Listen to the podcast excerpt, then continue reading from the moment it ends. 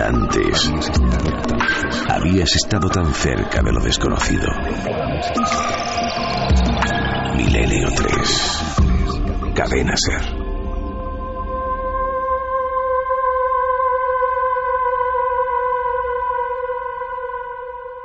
Me da la impresión en este sentido de que el propio universo es el que conspira cuando tú tienes una idea clara de por dónde quieres ir y esa idea parece que le guste al universo, vamos a decirlo así, parece ser que todos son sincronicidades que tienen que ver lógicamente con aperturas y muchas veces cuando uno no va así da la impresión de que todo se pone en contra. Cuando algo se pone en contra, pues es muy probable que las sincronicidades no funcionen.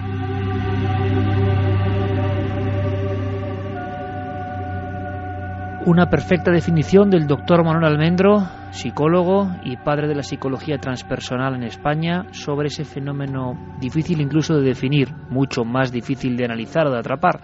No conoce laboratorios ni redes que lo sujeten. Algunos definen como una especie de pegamento cósmico que vincula todas las piezas del universo y que, como decía Almendro, cuando uno tiene una idea clara y definida, conspiran a su favor. También ocurrirá todo lo contrario, claro. Hemos hablado de sincronicidades que ayudan a llegar a una meta, por ejemplo, en plena investigación, pero estoy seguro que nuestros amigos, los oyentes, a través de las diferentes vías de contacto, tienen también cosas que decirnos y el surtido de lo que nos cuentan también es el espejo de hasta qué punto es diverso este fenómeno, diferente, con tentáculos que llegan al alma individual. Carlos, compañero, ¿qué nos están contando? ¿Qué nos están dejando en los tablones nuestros amigos los oyentes? Pues están llegando ya muchos mensajes a esas vías de contacto. Las recordamos, sí, que si te parece, milenio3 con número, arroba cadenaser.com, las redes sociales, la nave del misterio en Facebook, Twitter y Google Plus, y las frases de los oyentes en cadenaser.com. Por ejemplo, Taira Akane nos comentaba que cuando sueña con alguien que hace tiempo que no ve, a los dos o tres días se lo encuentra. Hablan y le dice que también soñó con ella. Conrado Bernabé Muñoz dice, dos personas con vidas distintas, lejos la una de la otra, pero con unas necesidades que solo pueden dárselas el uno al otro, acaban conociéndose, pero para eso suceden varios hechos encadenados entre ellos. La muerte de sus parejas. ¿Es, el, es, ¿Es eso el destino? ¿Estaban predestinados a conocerse y para eso deberían morir primero las correspondientes parejas?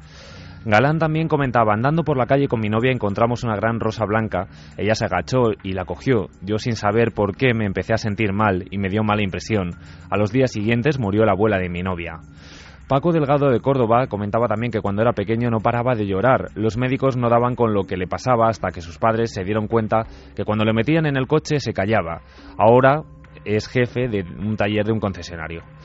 Eh, Susana Bermúdez también nos decía, hola milenarios, cuando mi madre era joven una mujer en una feria le dijo que cuando la fecha de su nacimiento fuera al revés daría luz a una niña. Mi madre nació en 1948 y yo en 1984. ¿Casualidad?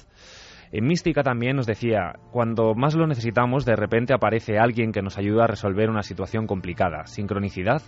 Ya Menéndez también comentaba, yo creo que el destino nos da señales, pero no todo el mundo es lo suficientemente sensible como para reconocerlas. Eso es como una sentencia y muchos expertos en el mundo de la sincronicidad apuntan lo mismo. El adobo de alguna forma de nuestros sentimientos con todo tipo de estímulos eh, nos ha hecho estar pendiente simple de la última hora, del último dato, del último detalle, no de lo profundo quizá.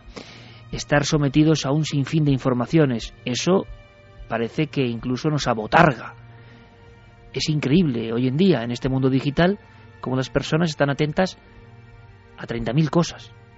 Y a veces otras, pues no hay tiempo para ellas, evidentemente. Esas cosas que los antiguos, o que algunos antiguos, observaban con mucha atención. Esa especie de saturación de los sentidos, algunos creen que hay incluso una especie de también conspiración en torno a eso, para que no seamos conscientes de las cosas realmente básicas, importantes, claves en nuestra vida, que nos pueden transformar. Porque es curioso, si leemos a Jung y a otros expertos en este ámbito, observamos que ellos creen que, que esto no es porque sí.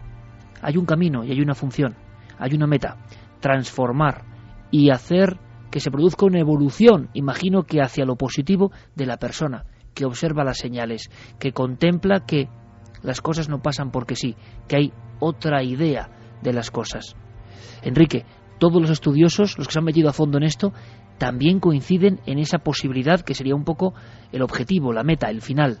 Esto nos ayuda a evolucionar, tanto individualmente, y algunos piensan que incluso una transformación puede ocurrir a nivel global, pero, a la contra, esta especie de adormecimiento, estas em, orejeras que nos ponen para que solo miremos en línea recta, nos alejan cada vez más de esa visión holística del todo. Así es, así es. Y vamos a ver, lo importante eh, es ver las sincronicidades, las señales, como lo que ha dicho Manuel Almendro, como luces del destino, individual y colectivo. Eh, normalmente nos empeñamos en ver todos los acontecimientos de una forma causal, es decir, esto es tal cosa provocada por esto. ¿Y qué tal si en lugar de eso, si en lugar de tratar de interpretar, como decía antes, cuál es, cuál es la causa que haya producido tantas muertes de aves, de peces, de animales, vamos más allá y vemos qué mensaje nos está transmitiendo eso. Hay algo en nuestro mundo, algo que tiene que ver con el hombre, probablemente, que está acabando con la vida.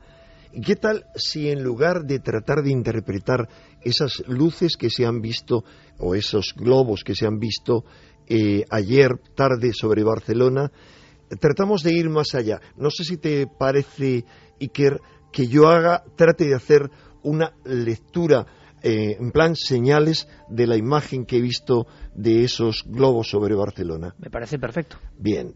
Eh, de entrada, Eh, le comentaba antes, le anotaba a Carlos Largo que creía que eran globos que, eran que reflejaban la luz del sol. De hecho, él localizó una foto de los globos en tierra y me mostró que efectivamente habían globos. Pero de repente yo aquí buscando en Facebook de forma bastante torpe, descubro en otra página al azar una eh, filmación en la cual se ve claramente en el cielo unos chemtrails, esas líneas que dejan los aviones en el cielo y que si diferencian claramente de las, de las pistas que dejan los aviones a reacciones, es decir, de los contrails, que son estelas de condensación, estas son trazas químicas que millones de personas en todo el mundo sostenemos, con razón, que es eh, algo que están dejando a propósito. La respuesta de las autoridades es que es para que se produzcan lluvias. Pero yo te aseguro que vivo en la zona norte de Madrid, en torno a los pantanos, que ahí aparecen mucho, y que después de haber diluviado vuelven a aparecer. Bien, hay una sospecha que eso no es bueno para la naturaleza. Y curiosamente, en este vídeo y en estas imágenes, es en una de las cientos de imágenes y de vídeos que yo he observado que me han hecho llegar, que me ha hecho eh, llegar un investigador, en los cuales se ven luces extrañas en torno a los chemtrails. Es como que están, yo lo veo como un signo. En el día de la Tierra, en el día en que vamos en la defensa de la Tierra y eh, diciendo stop a la amenaza que supone la civilización para la Tierra, resulta que esos globos, que para mí son globos sin más, ¿eh? en principio, están señalándonos a los centrales. Esto es como el viejo Koanzen. Cuando el sabio señala a la luna, el tonto mira al dedo del sabio. Dejemos de no se preguntar de qué se trata desde mi punto de vista y veamos el significado. Esa es mi forma de leer las cosas en plan sincronístico, eh, digamos, verlas como señales. Santi, hemos visto o hemos escuchado a Enrique hablando de una señal global, lo que para él, eh, a su manera, sería una señal global y para muchas personas seguro que también, es una forma de visión distinta, diferente, fuera de la óptica más o menos ortodoxa. Bien, luego están las sincronicidades que hemos ido repasando a nivel personal, que condicionan una vida. Tú dejabas la primera parte del dossier indicando que, había una muy gorda, muy gorda, ya no quizá de investigación, sino que marcó de verdad tu, tu destino, ¿puede ser? Pues sí, y de hecho eh, en una circunstancia muy seria que en su día conociste porque fui a desahogarme a tu casa y, de hecho eh, en una circunstancia que en otro tipo de que en otro tipo de, de, circunstancias valga la redundancia pues ahora mismo afecta a muchísima gente que es la desesperación esos momentos en los que ves como tu vida, por una razón o por otra, se va desmoronando y parece que cualquier posibilidad de felicidad o de estabilidad presente o, futura se va, se va desvaneciendo delante de tus ojos. Yo no soy, y no hago alarde de ello, lo digo porque es pertinente a lo que voy a contar, no soy una persona religiosa, sí me considero espiritual y precisamente por mi concepción de la espiritualidad, pues eh, la religión como tal la tengo un poco apartada, pero la desesperación eh, a veces nos lleva a hacer cosas impensadas. Y en mitad de esa crisis enorme, eh, pues un día me dio por rezar. Me dio por, después de muchos años, probablemente desde que fuera un niño, embarcarme en una plegaria. Estaba solo en mi casa y, y a, a mi Dios o a mi concepción de Dios le recé como buenamente supe. Mientras estaba haciendo eso, sonó el timbre de la puerta.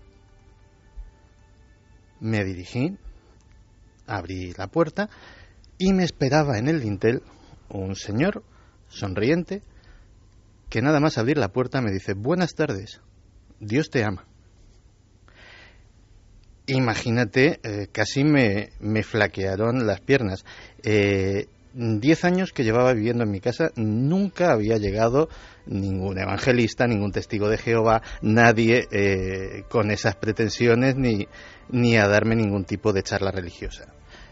Era un señor de, de la parroquia del lado de mi casa que, bueno, que iban a hacer unas reuniones parroquiales y iba casa por casa, pues anunciándolo.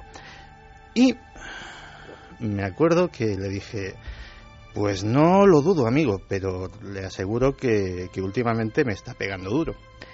Y por si la sincronicidad era poca, ese hombre me dijo, pues te voy a contar una historia.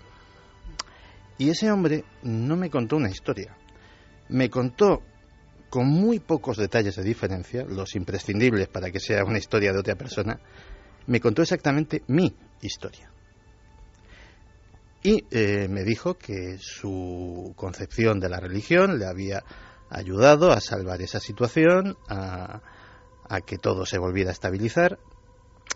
Y bueno, pues tuvimos una charla agradable y cuando cerré la puerta mm, quedé con la convicción profunda de que eh, el momento de inflexión había llegado. Y efectivamente, apenas unas semanas, unos pocos meses después, todo había pasado como si nunca hubiera sucedido. Y posiblemente fue a raíz de ese momento.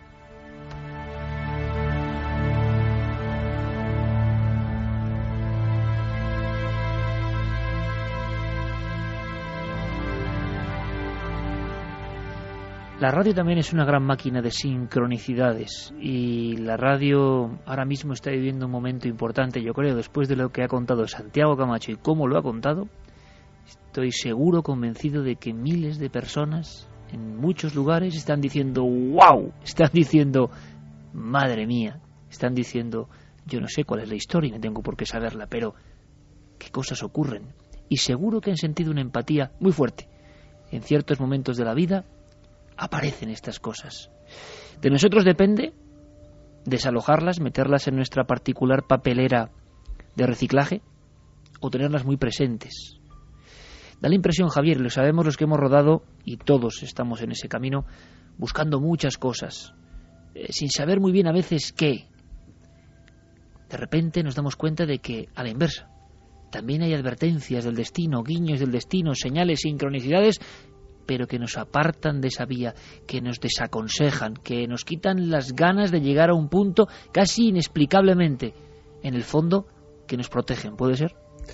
Pues puede ser puede ser y de hecho la manera de descubrirlas, y esto parece una recomendación muy simple y muy naif, pero funciona, la manera de descubrirlas es anotándolas.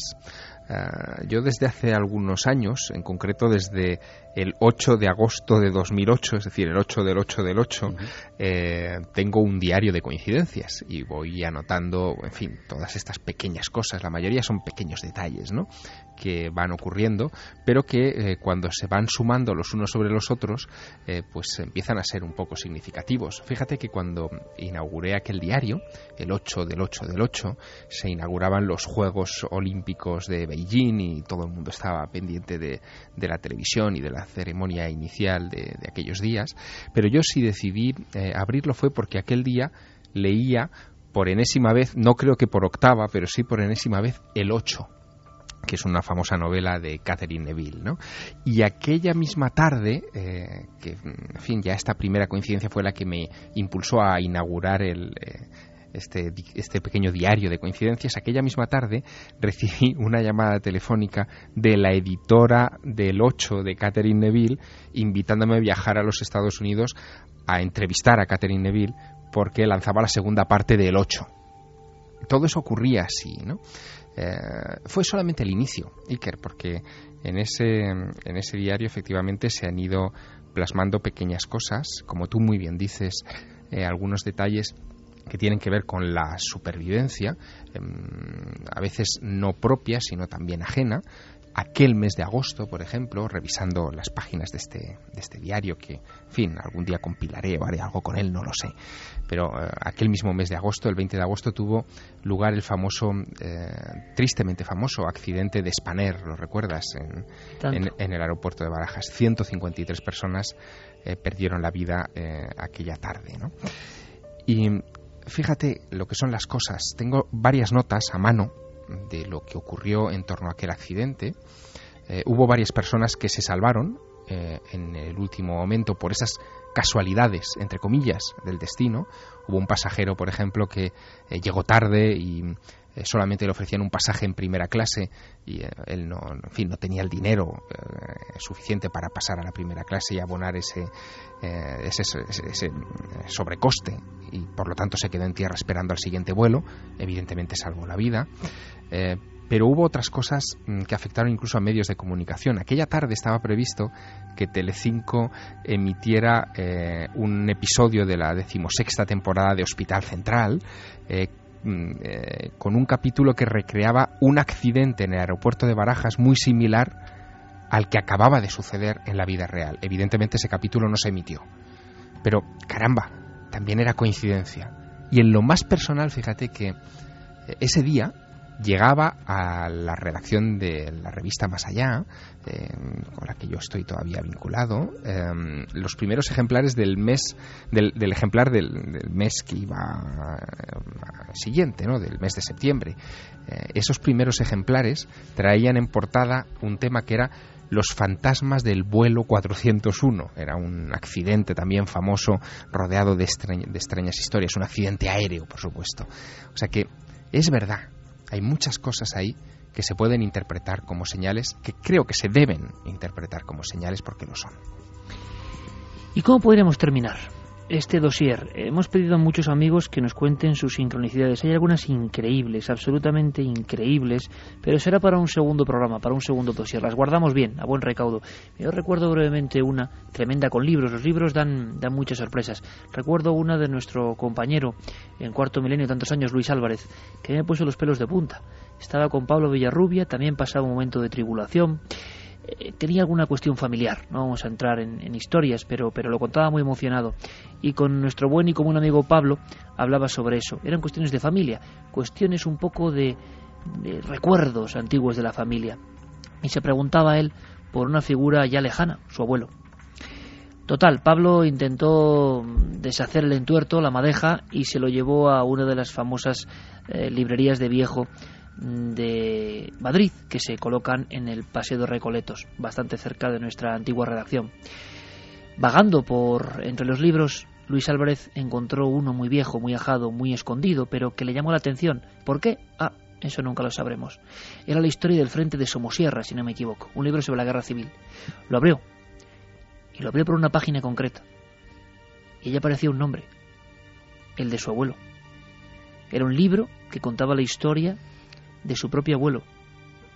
Una historia que no conocían prácticamente en su familia y que fue revisitada por todos con una emoción tremenda en un momento de ciertos conflictos y que sirvió de nuevo como pegamento para que las cosas fuesen mucho mejor. ¿Qué posibilidades hay?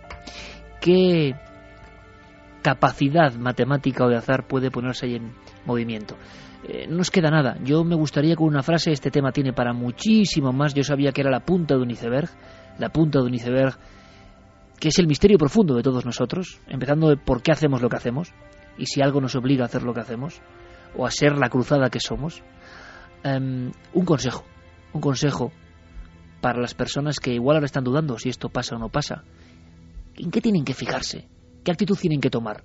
¿Es posible que cada uno en, en menos de un minuto me lo cuente, compañeros? Pues es bien difícil. ¿Qué consejo responder. daríais a las personas que están ahora en qué deben fijarse, qué tienen que hacer o simplemente es tener esa fe?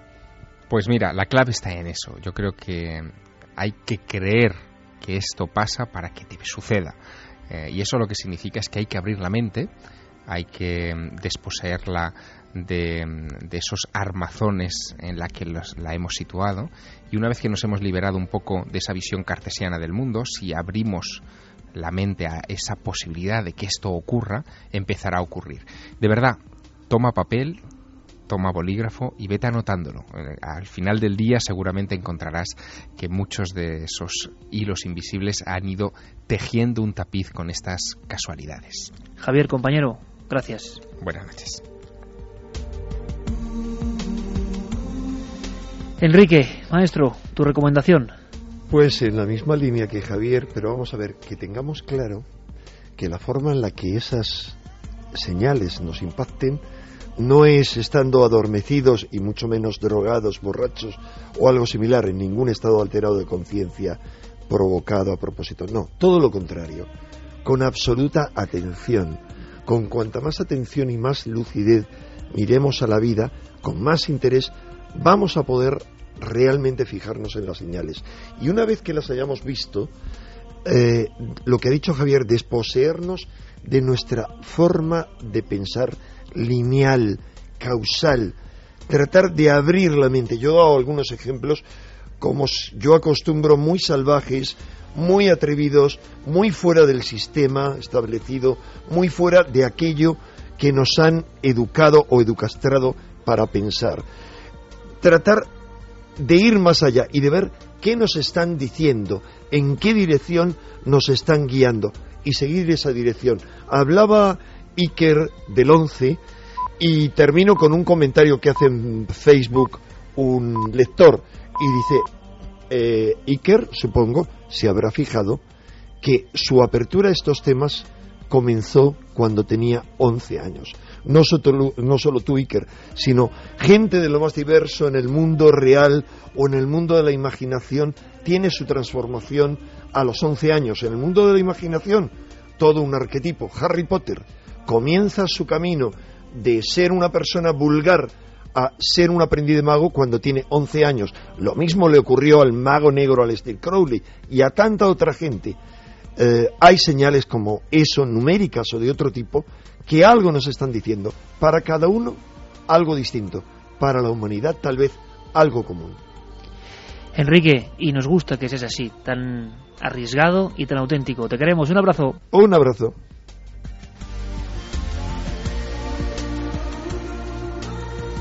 Y Santiago Camacho, que nos ha emocionado, que nos ha emocionado con su historia tan profundamente humana. Santi, en un guiño, compañero, ¿alguna recomendación? Pues aparte de lo que han dicho Enrique y Javier, efectivamente que estemos todos con los ojos muy abiertos y con la mente muy receptiva, porque si algo tiene de bueno la vida es que los caminos hacia el desastre están repletos de señales de advertencia y de desvíos para que nos apartemos de ellos. Y muchas veces, por nuestra soberbia, es por lo que eh, nos empecinamos en desoír esas advertencias y en no tomar esos desvíos que hasta el último momento antes del impacto muchas veces se nos ofrecen. Y con el camino del corazón abierto, como tú, Santi, porque el camino del corazón es el único que nos va a permitir avanzar más allá. Hace falta un segundo programa sobre todo esto. Un abrazo muy fuerte, Santi. Un abrazo fuerte, compañeros. Gracias por todo. Un abrazo, Iker. Buenas noches. Y qué bien, Noel Calero, que me pones esta música.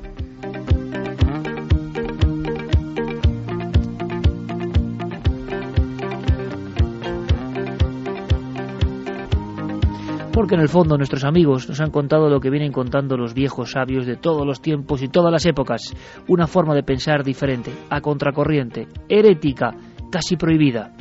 ¿Hay algo más fascinante?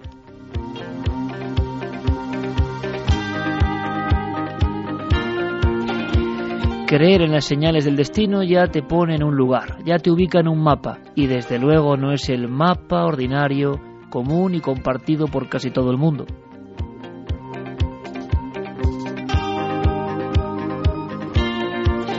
tener esa fe, esa fe propia, esa fe distinta, esa fe casi en lo innombrable, insondable, inconcebible, en el fondo nos mantiene con el corazón unido a algo grandísimo, que debe ser el alma que hace latir el cosmos.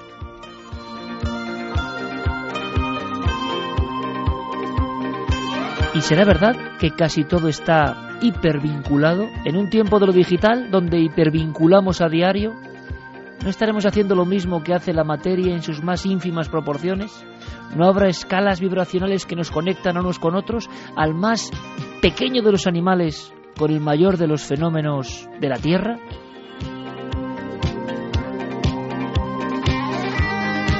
¿Es capaz la naturaleza de no ser algo ajeno a nosotros, no ser solo un espejo bello, sino de girarse, mirarnos y darnos su señal?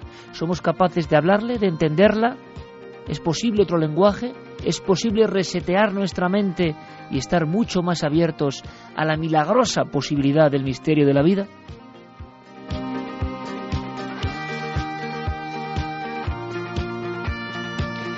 ¿Qué quieren que les diga? Yo así lo creo. Y muchas veces lo pienso. A mí me ha ocurrido. No puedo ser cobarde. A mí me ha pasado.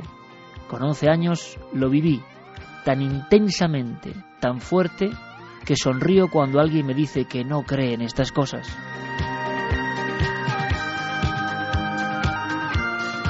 Y en el fondo, sinceramente, siento algo de lástima, porque no creer en estas cosas, no creer que ese universo puede ayudarte, no creer en esas señales, amputa una parte importante de sentimientos de primer nivel, sentimientos que yo no olvido.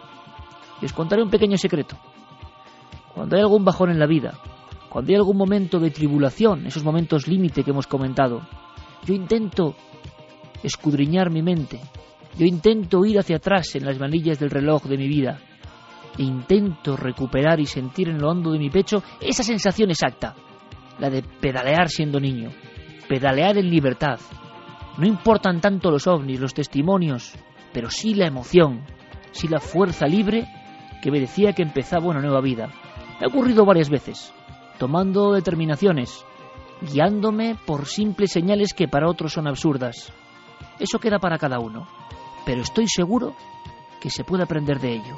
Estoy seguro que se puede contagiar con entusiasmo. Estoy seguro que ahora mismo estamos haciendo que muchas personas digan sí. ¿Por qué no? Yo también creo en ese extraño destino.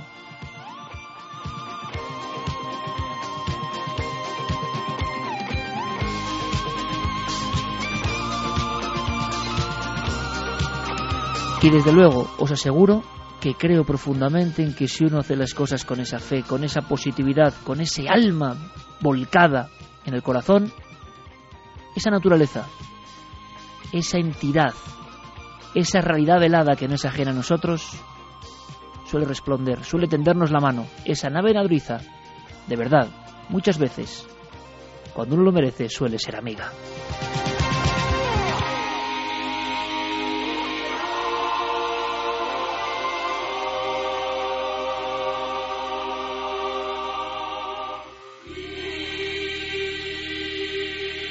Y a las 3 y 36 minutos. ¿Por qué no cambiamos de tercio, no el calero? ¿Por qué no nos vamos a nuestro zapping?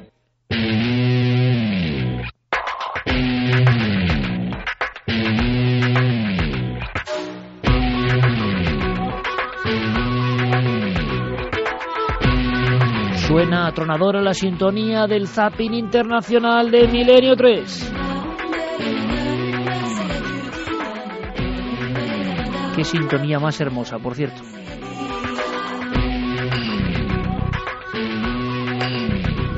Aquí llega el contramaestre Diego Marañón con todo tipo de documentos. Es una especie de homenaje de turno en el tiempo y de zapping esta vez, ¿verdad, Diego? Buenas noches. ¿Qué tal, Iger? Buenas noches. Ahora me toca hablar a mí después de Santi y después de ti. Difícil, ¿eh? Difícil.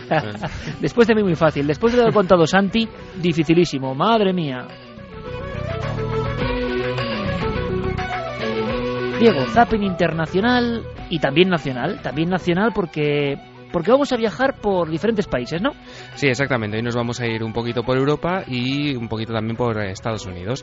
Vamos a empezar, Iker, yo creo que con una sintonía que muchos de nuestros oyentes van a reconocer si es que vivieron esa etapa, porque es una sintonía de un programa que nació en Estados Unidos en 1987 y que a mediados de los años 90 se emitió en nuestro país. Si quieres, la escuchamos. Venga, a ver quién acierta.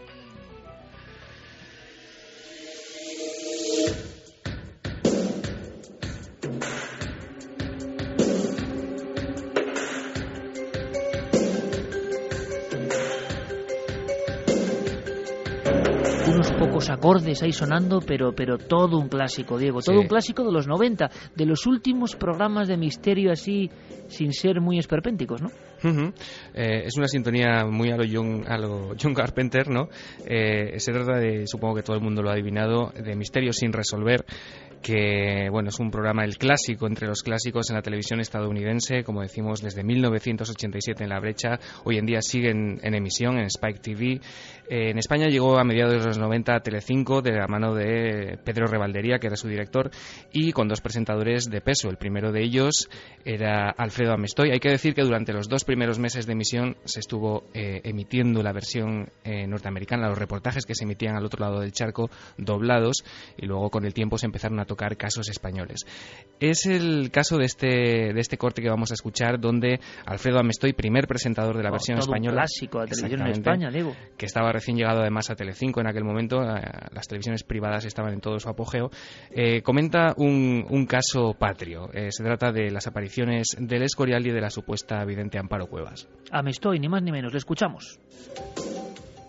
Pues 12 y 34 de la noche cuando continuamos con misterios sin resolver. Durante la última semana, señores, hemos recibido multitud de cartas, telegramas y llamadas telefónicas en relación con el supuesto milagro del Escorial. Muchas de las personas que se han comunicado con nosotros han manifestado su convicción de que la Virgen habla por boca de Amparo Cuevas y que la Fundación Privada Virgen de los Dolores solo realiza actos altruistas y benéficos. Otras muchas personas, sin embargo, eh, piensan, creen que en el Escorial, pues no hay milagro y sí una extraña organización que aprovechándose de la bondad de la gente pues está acumulando poder, influencia y riqueza. Pues ahora que lo pienso, Diego, han pasado más de 20 años hmm. y sobre algunos temas muy polémicos como el del Escorial, la situación sigue prácticamente igual, pero qué fuerte escuchar a todo un maestro de la televisión, eh, programas como El Canto de un Duro y tantos otros míticos, Alfredo Amestoy, hablando a las 12 y 34, hora de cuarto milenio, pura y dura, de misterio en la televisión a nivel nacional. Sí, sí que, sí que es importante escuchar a, estos maestros. Luego, después de Alfredo Amestoy, llegaría otro clásico que ya no está entre nosotros, Julián Lago. Hay que decir que Misterio sin resolver fue uno de los primeros primeros formatos que pidió ayuda a la audiencia para resolver eh, los casos que trataba. Ellos eh, daban las vías de contacto, por primera vez se establecía una especie de feedback entre los espectadores y ellos mismos y, sí que daban paso a que los espectadores pudieran ofrecer sus teorías o su información sobre aquellos eh, casos, pues por ejemplo, de gente desaparecida para ver si podían llegar a la solución del enigma. Que en la versión norteamericana del programa Em, los servicios informativos de la NBC, que era la cadena original donde se emitía, se llegaron a quejar por el, por el tono de algunos eh, reportajes que, digamos que dramatizaban un poco, a lo mejor en exceso, el caso original y obligaron a la cadena a meter un rótulo que decía esto no es una producción de los servicios informativos de la NBC. En, en España, como digo, también eh, desde que llegó Julián Lago, que se incorporó al, al formato en octubre de 1993, se pedía ayuda a los espectadores y tenemos también un corte que no se escucha demasiado bien, pero donde podemos ver cómo sí que los espectadores entraban por teléfono para, para ofrecer sus informaciones. Diego, esto hay que explicarlo un poco. Le voy a pedir a Noel que suba mm. bastante, que baje incluso la música si puede y que suba bastante el corte porque el sonido es malo, eh, procede de un viejo VHS pero tiene su fuerza, porque Julián Lago, ¿no? La famosa frase de no responda ahora, dígalo después de la publicidad, o sea, una de las claves de la historia de la tele moderna. Mm. Eh, un Julián Lago que, que, nos dejó en un desgraciado accidente eh, del que se habló también hace, hace unos meses eh, y que es muy triste, ¿no? Y que también es un hombre que es un icono de la televisión. Seguro que muchos amigos no se lo imaginan, sí en La Máquina de la Verdad y otros programas, pero no hablando de misterios. Y en este corte que nos trae Diego es que Julián está hablando de un tema de, de un poltergeist en una biblioteca en Elche, está con el testigo, se levanta, mm, por supuesto Internet era un sueño, y coge un viejo teléfono y directamente, bueno, pues hace el enlace con otro testigo que aporta más información. Como dice Diego, los primeros programas un poco interactivos que comunicaban con la audiencia. Eso nos parece una tontería prácticamente. Bueno, pues no, eso era ser pionero en aquella época. Escuchamos. Puertas, ventanas, aquello que ya no eran ruido solo, es que se abrían. Puertas, ventanas que se abrían. Se abrían, se cerraban. Y cuando entré al recinto. A lo mejor hacía mucho viento. No, no hacía ninguno. No hacía viento de ninguna clase. Y cuando entré al recinto, miré hacia arriba y fue cuando vi pasar entre los barcos una imagen. Una imagen lo que vi ¿Capuchada tal vez? Mm, sí. ¿Y usted no cree que sea todo fruto de una pesadilla? No, ¿Otros compañeros de usted han tenido experiencias semejantes? Sí. Pero no la han denunciado. No. Aguarde un momento, José, porque tenemos una llamada de una persona que dice haber visto esos extraños fenómenos de la biblioteca de Elche. Buenas noches. Oiga, buenas noches. Le oigo muy lejos. ¿Cuál es su nombre y desde dónde nos llama? Me dicen que tiene usted alguna explicación a estos fenómenos paranormales. Me llamo Vicente Albarrán y seguramente eh, se suele decir que hay que, que aparece un espectro Diego, momentazo televisivo, aunque se escuche mal, tremendo, eh, estático y con el auricular en la oreja, Julián Lago comunicando con la audiencia. Vámonos de viaje. Esto es el último programa, vamos a decirlo así, de Misterio Nacional, que no era el típico debate con gente un poco extraña. Eh, años 90, inicios. Nos marchamos a Italia, que ha sido cuna, por cierto, y sigue siéndolo, y esto es bonito, y me, me interesa mucho esta sección por eso vamos a ir aprendiendo. Es cuna de un montón de formatos de misterio. La verdad es que es sorprendente y hablando de, coincidencias, resulta que ayer mismo llegaba un amigo de Italia que me ha estado contando, además ayer, ayer mismo por la noche, me ha estado ampliando información sobre todas estas cosas que, vamos a contar. Y no me lo esperaba además, ¿eh? ha sido una sorpresa. Sincronicidad. Sí, sí, sí. Bueno, vamos a empezar si quieres por CRC, eh, que es una de las radios más importantes de Campania, en, en Nápoles. Allí se transmite un programa radiofónico que se llama Cosas del Otro Mundo, en su versión italiana es Cose del Altro Mundo. Eh, lo presenta Alex Poli y Manuela Pompas y, bueno, se trata de un formato em, muy relacionado pues con la New Age, con ese tono un poco más em, cósmico y, y, al que quizá no estamos tan acostumbrados en España, pero que resulta muy curioso de oír. Iker. Abbiamo superato da poco l'11 novembre. Acabamos de superar el 11 de noviembre, el 11 del 11 del 11, que según los mayas es considerado el ingreso en una nueva dimensión, el tiempo de la liberación interior, de la realización del amor cósmico y de la activación del contacto con los ángeles. En este tiempo particular estamos entrando en un periodo de despertar de la conciencia. Son muchos los que sienten la necesidad de dar un sentido profundo a la propia existencia, que va más allá de las necesidades materiales. Por una parte asistimos a una grave crisis de valores y por otra tenemos todos un gran deseo de espiritualidad. Hemos entrado en la era del acuario, el periodo del gran cambio de mentalidad. Bienvenidos a Cosas del Otro Mundo. Soy Alex Poli y podéis estar con nosotros a través de vuestros correos. Ese estilo inconfundible italiano, ¿eh, Diego?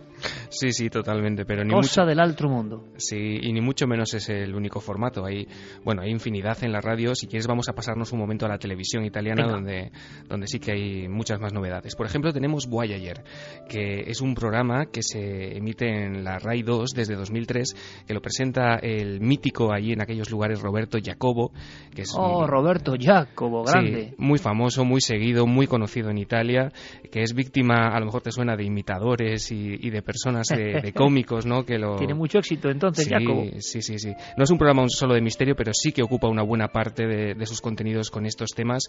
Eh, ha derivado en cuatro spin-offs, es decir, hay cuatro, digamos, eh, cuatro Voyager distintos que se ocupan de distintos temas, ¿no?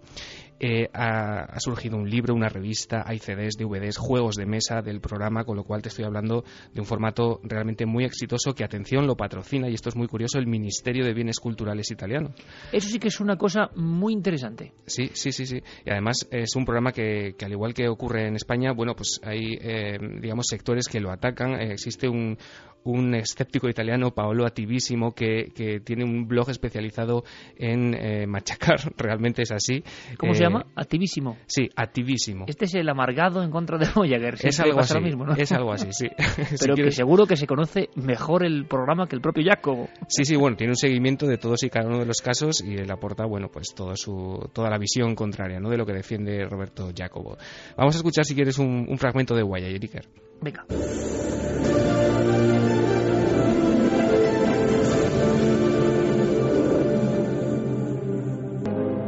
En todos estos años, con las cámaras de Voyager, hemos atravesado el planeta a lo largo y a lo ancho, aunque todavía quedaría muchísimo camino por recorrer.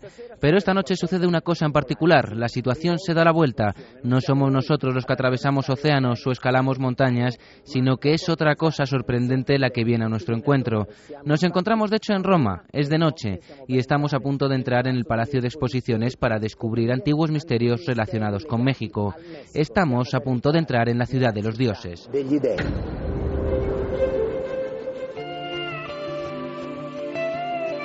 Todo esto, decía eh, Diego, demuestra que el país transalpino tiene una vigencia en el tema del misterio y que a pesar de los amargados de siempre y todas esas cosas, eh, incluso las autoridades gubernamentales patrocinan eh, la divulgación de estas cosas. Interesantísimo. Sí, sí, desde luego la vigencia sigue eh, tan fuerte que incluso en Italia 1, que es el canal, eh, pertenece a Silvio Berlusconi y es el canal que en Italia está destinado mayoritariamente a un público más joven, tiene ese target comercial de, de personas pues desde los 16 a los 20 y pocos años, se emite un programa desde 2009 que lleva ya seis temporadas, está a punto de comenzar la, la sexta temporada, que se llama Mistero. Mistero es el sucesor natural del espacio Misteri, que en los 90 hizo muy popular Lorenza Foschini en, Italia. Y bueno, Mistero es un programa con una estética muy particular. Quizá lo más remarcable de este programa es su estética. Está presentado, eh, bueno, ha tenido tres o cuatro presentadores a lo largo de estos años. El último es un modelo, es un, es un exmodelo y actor italiano que va pues con su camisa desabrochada, eh, con eh, esta barba, o sea, es el típico italiano guapete que, eh, que es, el encargado de presentar eh, estos mm, reportajes de misterio de una manera eh, muy particular. La sexta temporada que está a punto de empezar ahora mismo en, en Italia eh, la va a presentar la prometida de este, de este personaje. Se sabe que él ha grabado los dos primeros programas y existe el propio misterio dentro de- del programa de qué ha pasado con este, con este presentador para que a los dos programas de la sexta temporada haya abandonado y sea su prometida quien se ha encargado después de la conducción. Bueno, esto es una Muy anécdota italiano, muy un italiano poco particular todo. y todo el mundo está como esperando a ver qué, qué ha pasado en el segundo programa para que... El para- misterio de misterio. Sí, para que Ras de Gang, que es este, este hombre, haya, haya abandonado. El primer presentador fue Enrico Ruggeri, que es un ganador del Festival de San Remo en los años 70. En fin, es todo un poco eh, teatral, la verdad. Y también tenemos un, un corte de uno de los programas eh, donde hablaban de Harp.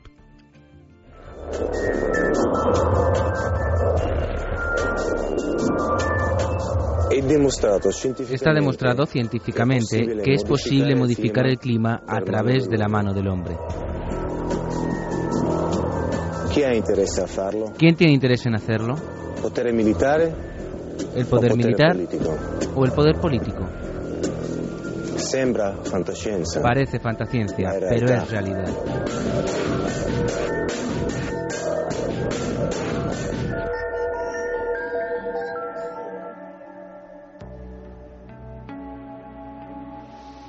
Hay un tono tremendamente dramático. Eh en este caso la conspiración parece que les gusta también a los italianos, pero tres programas diferentes en radio y en televisión y de máxima audiencia y para públicos muy distintos, muy curiosos, eso no pasa en todos los lugares.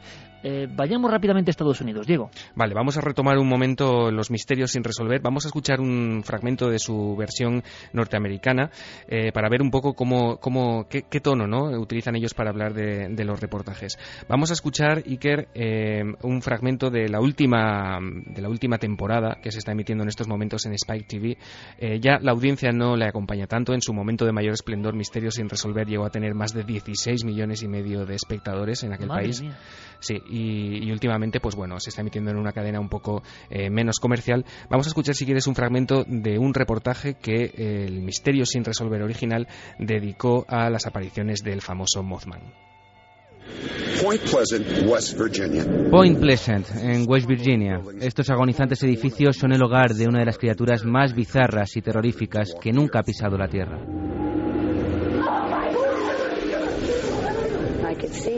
Vi algo fuera, de pie, que parecía un hombre, pero que no era un hombre, era una especie de ente. ¿Qué es esta extrañante criatura? Nadie lo sabe con certeza, pero una cosa es segura. Cientos de personas normales han visto algo en los bosques que no pueden explicar. Ellos lo llaman el Mothman.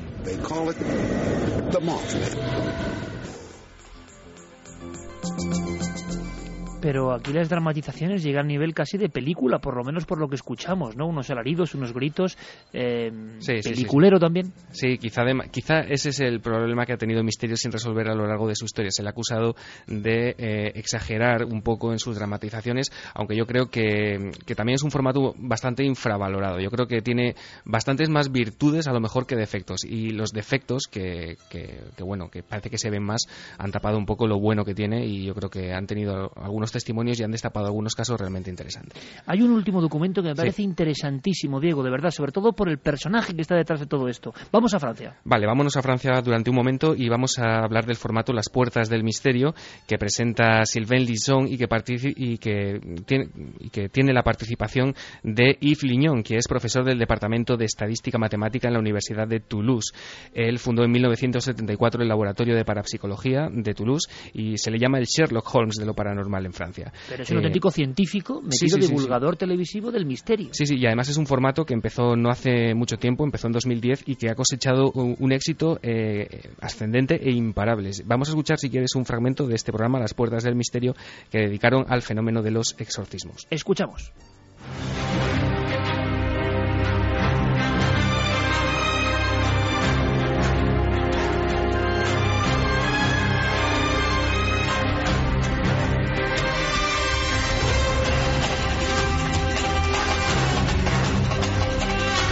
Buenos días a todos. Esto es Las Puertas del Misterio en Montoliu-Pigenés. Las Puertas del Misterio con Yves Lagón. Buenos días, Yves. Buenos días, Silven.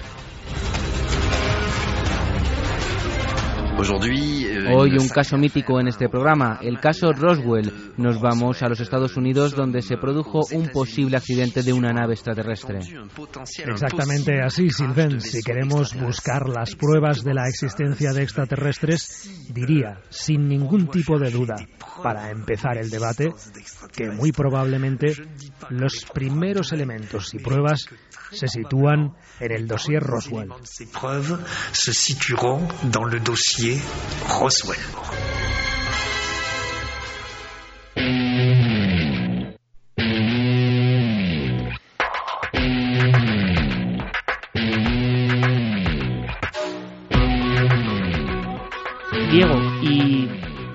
Qué enorme interés, con qué pasión, qué ganas le echan, ¿no? Y estamos hablando de científicos, ojo, esto me interesa mucho y esto es el trasfondo del zapping.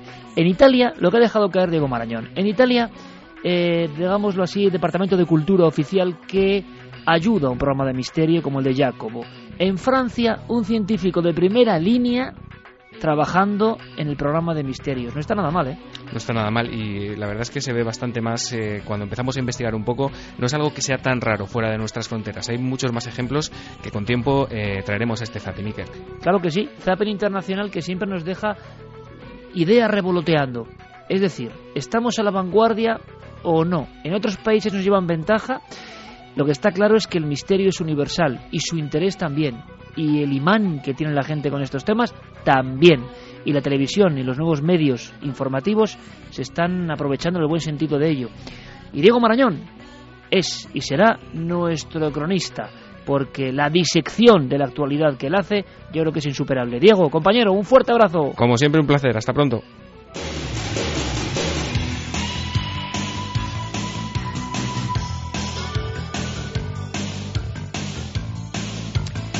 Pues eso, ¿sabíais que en Italia hay diferentes formatos en diferentes televisiones y radios sobre el misterio? ¿O que en Francia personajes de este nivel son tertulianos del misterio? Qué interesante, ¿verdad? Siempre hay que aprender algo nuevo. Y como siempre digo, con la redundancia, yo el primero, claro. Y me gustaría aprender eh, sobre la audiencia y sobre lo que ha dicho en nuestra encuesta, Carlos. Pues si quieres, vamos a repasar esos resultados finales del debate de la semana en Milenio 3. ¿Creéis en las señales del destino? Un sí ha respondido la gente para el sí 79,9%. O sea, un 80. Casi un 80%. Y el 20,1% el no. Y muy rápido también, Iker, no, no, quería... muy rápido te voy a preguntar yo a ti. que tú, eh, compañero... sí. Tú tienes que votar que sí también, ¿no? ¿O qué? Yo tengo que votar que sí porque ha sido una semana, ya sabes, además por lo que te he ido comentando, de cambios. Yo... De cambios, ¿eh? ¿Y, Sí. y cómo, ¿Y cómo? No podemos contar, porque tú sabes que no podemos No. contar, Carlos. Pero, pero esto es muy importante, porque yo sé quién es Carlos Largo y seguro que gran parte de la audiencia también, en el sentido de qué clase de persona es. Uno cuando menos lo espera, incluso con el sano escepticismo, el misterio a veces pega tan fuerte que resquebraja eh, los conceptos. Y no sé si es emocionante, Carlos, es angustioso o qué es esa situación en la que te encuentras. La verdad es, y lo sabes bien, fue una mezcla de sensaciones extrañas. Eh, yo, como bien sabes, eh, lo veo el, el misterio, o lo veía hasta ahora, desde otra perspectiva. Y bueno, es angustia por un lado, pero por otro es la alegría de poder encontrarse ante el misterio y sobre todo con, con cosas que no podemos explicar y que las tienes ahí palpables, sobre todo, que lo puedes tocar. Y bueno, pues yo creo que esto me ha servido esta semana para tomármelo de otra forma. Oye, este- ¿y no será, temas. Carlos, una enorme sincronicidad? Desde luego. Que hayamos hecho el programa sobre sincronicidades y cambios en el destino de las personas y que a ti te pase todo esto. Fíjate, no creo solo en una sincronicidad, sino en muchas sincronicidades. Carlos, como siempre, un placer. Un abrazo fuerte, otro para Fermín Agustí y otro para Noel Calero. Gracias, amigos. Un abrazo muy fuerte. Qué cosas pasan, ¿verdad? Hasta en el propio equipo. En fin, no les puedo contar nada más, pero todo se resume en eso, que el misterio es muy poderoso. Muy poderoso e inesperado. E inesperado. Y cambia, y siempre para bien, las conciencias. Mañana nos vemos en la tele. Feliz semana, amigos. Disfrutad todo lo posible, ser muy felices y sobre todo con mente positiva.